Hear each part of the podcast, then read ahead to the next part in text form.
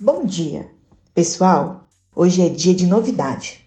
Nós vamos fazer uma atividade com um grupo de alunos da Univesp, Universidade Virtual do Estado de São Paulo. Os estudantes são alunos dos cursos de Letra e Pedagogia. Vocês vão ouvir e aprender coisas diferentes. Assim, nossa atividade de hoje será com essa parceria. Preste atenção nos áudios para realizar as atividades. Vamos nos divertir e aprender. Vamos lá ouvir o áudio?